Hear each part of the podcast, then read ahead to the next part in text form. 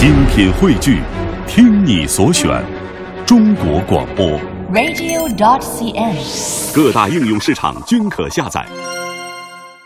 接下来呀、要给小朋友们讲一个浴室里受伤的故事。浴室是我们洗澡的地方，为什么会在浴室里受伤呢？是谁受伤了？怎么受伤的？嗯，快听一听吧。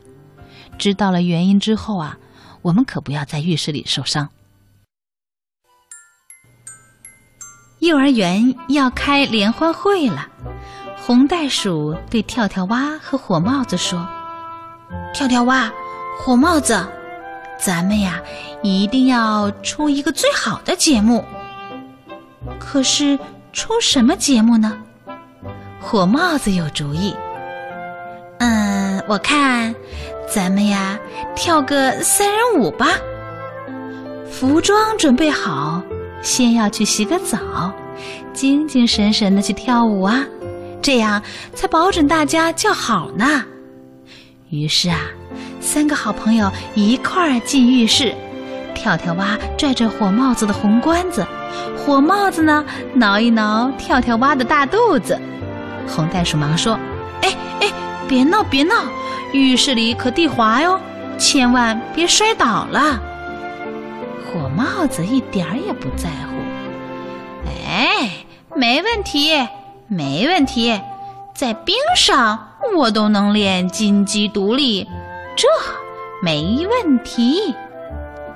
跳跳蛙听了，笑着说：“哈哈，火帽子，你呀、老是吹牛。”火帽子生气了，哼，说我吹牛，看我怎么收拾你！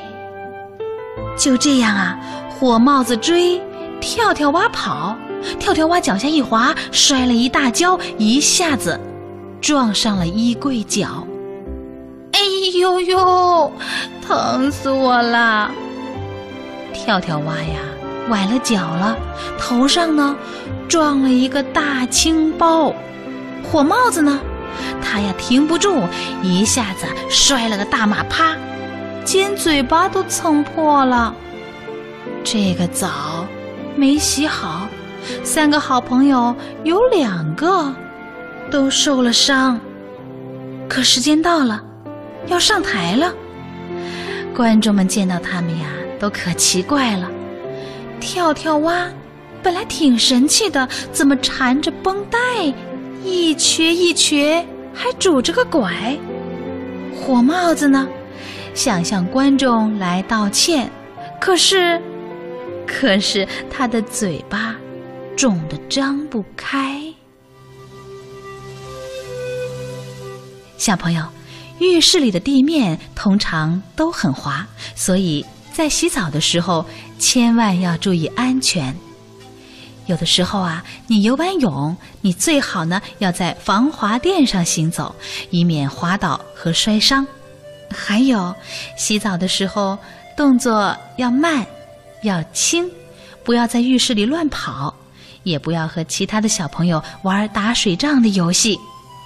等你洗完澡要离开浴室的时候，别忘了把你的小脚丫擦干，穿好鞋袜。刚才呀、你听到的故事选自《红袋鼠安全自护金牌故事》。好，让我们谢谢中国少年儿童新闻出版总社为我们带来好听的故事。